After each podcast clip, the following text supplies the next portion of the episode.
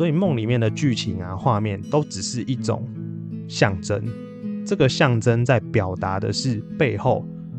这个更高意识的我们传来的情感。欢迎收听来聊身心灵，我是节目主持人 Stephen 普森。这个频道我会跟大家聊一些跟身心灵还有灵性有关的话题。我会用自己对这些话题的主观感受去诠释与表达我的想法，所以没有绝对的对与错。如果听完以后有任何的问题想要交流讨论的，也欢迎到下方的资讯栏有粉砖可以私讯留言哦。今天录制的呢是番外篇，就是来跟大家聊聊说怎么帮自己解梦。在开始之前啊，先来聊一聊，就是有一个听众。他在听完上一集以后问我一个问题，他说他小时候很常做梦，可是长大以后就好像很少在做梦了。所以说梦对他而言是不是就毫无帮助跟任何的意义了？其实我们每一个人啊都会做梦，只是我们不晓得自己有没有在做梦而已。我可以简单区分三个程度。第一个，第一种人就是他知道自己有做梦。然后也可以把梦给记住，这一种人通常可以很好的去利用梦里面的讯息，然后帮助他自己在现实生活中的创造。第二种人呢，他知道自己有做梦，可是有时候会记不住。哦，我就是属于第二种人，就是我有时候会做一些梦，然后我特别容易可以是记得住的，但大多数的情况是比较记不住梦的情况。那第三种人呢，就是。他有做梦，可是他根本不知道自己有在做梦，所以他就会跟别人说：“我都不会做梦。”但其实每一个人是一定会做梦的，只是跟你的意识的开阔度有一点关联。所以这一种人，他也不用去谈能不能记住梦的问题了，因为他根本连自己有没有做梦都不晓得，那他就直接说：“我没做梦。”通常啊，就是第三类人，不知道自己有在做梦的这一类人，他们大脑的理智运作非常强，所以会自动过滤跟挡掉很多来自内在的讯息，或是来自多次元的讯息。没有在做梦，并不代表说梦带给我们的好处都会得不到，因为梦会给我们一些痊愈跟整合的好处，这些会自然运作。即便说我们不晓得自己有在做梦，但也没关系，因为这个好处还是会有。只不过我们可能会少了一个可以获得内在讯息的管道，就是透过做梦可以得到来自内我的指引。那这些好处他可能就会得不到。如果想要打开这一个通道的话，需要花一点时间，稍微的放下一点点理智。然后对生活中的任何的过程跟细节多一点点感受性，或许就可以恢复做梦的状态。为什么小孩子他们梦特别多？是因为小孩子他们理智没有这么强，他们没有这么多条条框框去限制住自己，所以其实小朋友反而是比较接近心灵的，反而是我们这种大人哦，社会化就是社畜嘛，上班太久了，物化太深了。我们很容易会把我们的意识对焦到跟物质有关的一切。不过呢，要强调一下，不管有没有做梦，都不用强求自己非得要怎么样，只要不困扰自己，顺其自然就好了。因为有些人可能会说：“哎，那既然你说我都不会做梦，那是不是代表我呃什么灵性的程度比较差啦，或什么的？”啊，并不用这样想，就只是每个人的。这个习惯不一样而已，所以不必强迫自己要成为哪一种人，这是我要再三强调的。好，接下来就进入正题，在帮自己解梦之前，啊，需要先跟大家从这个身心灵的角度去切入，简单解释一下梦的原理啊，因为坊间有很多这个跟科学有关的论证，但是我们今天的频道是谈身心灵。所以我会从身心灵的角度去谈关于梦的这个事情。梦相对于我们生活的物质宇宙，它是属于多次元的世界。所以在梦里面，除了可能看到来自潜意识的讯息之外，还有可能看到前几集节目里面曾经提到过的会有来自内我的讯息。好，内我再复习一下，就是更大的我们，在内我之上还有许多比我们更大的意识的存在。那这一些更大的我们，这些更高层次的意识体，他们在沟通的时候，并不像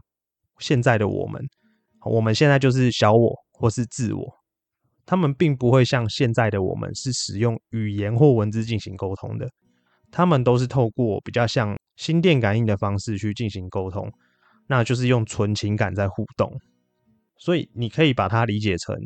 他们的沟通就是用情感。当做语言，那这个语言是没有文字的，纯然的感受性的互动。对方一个意念发出来，他会瞬间秒懂对方要表达什么，这是属于高维度存在他们沟通的模式。所以，当我们了解这个观念以后，我们才有办法把梦中的讯息翻译进行有效的解读。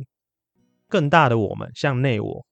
他们如果想要告诉我们一些讯息，他会透过梦来传达，因为梦是一个途径。可是我们具有肉体，所以我们会把这一些更大的我们，它传递来的讯息，我们会习惯用大脑进行翻译。所以为什么这些东西落到了梦里面，经过大脑的翻译之后，这个剧情为什么很长不合逻辑，而且荒诞离奇，各种各样奇奇怪怪的都有可能发生，非常跳通。所以梦里面的剧情啊、画面都只是一种象征。这个象征在表达的是背后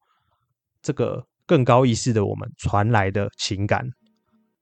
所以我们不能用过多的理智或逻辑去推导他要告诉我们什么，因为这样我们很容易会误解他要传达的内容。所以梦里啊，它的象征对我们每个人来说也会有不一样的解读方式。好，举例来说好了，如果我梦到火火焰，跟小明梦到火焰。我们虽然都梦到同一个东西，可是对我们来说会有不同的意思。例如说，火对我来说是象征温暖，可是小明小时候被火烫伤过，所以火对小明来说的感受是恐惧，所以火对小明是象征恐惧。所以解梦的诀窍啊，就是要去感受梦里面那个物物件或是这个剧情。对你个人而言的意义是什么？所以你根本不需要去看什么《周公解梦大全》，因为里面解释的象征并不一定就代表是你的状况，那只是别人的一种解释。但是解梦还是会有一些些通则啦，啊，例如说在梦中看到一些特定的内容，还是可以用一些大家普世所认同的价值去解释。好，假设我举个例子，例如说我梦到车子、飞机。火车、船、骑马这一类的交通工具，可以把它解释成行动力。它是一种行动的方向，所以你可以看看自己在梦中驾驶这一些交通工具去哪哪些地方。那那个那个方向可能就是内我要给你的提醒。那如果说你在梦中有看到海啊、湖泊啊、河流、溪流、风雨。这种变化性或可塑性很大的元素在里面，它通常可以代表跟我们的情感有关，因为情感是非常具有流动性与变化性的。那如果说你看到的画面是建筑，哦，例如说房子、城墙、大楼，呃，石头啊，比较固化的东西，它通常就是代表我们的思想，因为思想很容易是经过长年累月慢慢堆积起来，它是比较。固态的感觉，所以就可以朝这方面去解读。那有一些人比较神奇啊，就是他可能会说：“我梦到神明，我梦到耶稣，梦到佛陀。”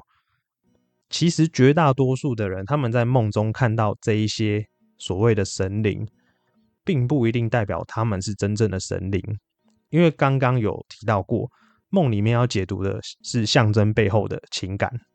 所以这一些画面背后是有一个情感在传达给我们，所以神灵是经过我们大脑翻译后所看到的结果。因为如果他不这样翻译，我们可能不懂他要表达什么。所以通常啊，梦到神灵可以代表的意思就是比较偏向灵性、身心灵或是内在神性的自己，可以往这方面去解读。可是梦的内容真的是千奇百怪，所以如果说教大家解梦，我能教的也有限呐，只能给大家一个方向，那剩下的就是靠自己慢慢去摸索。像我每天也会把梦都记下来，然后去练习帮自己解梦。那练习练习练习久了，你就可以突然间知道说，哦，原来这一场梦是想要告诉我什么。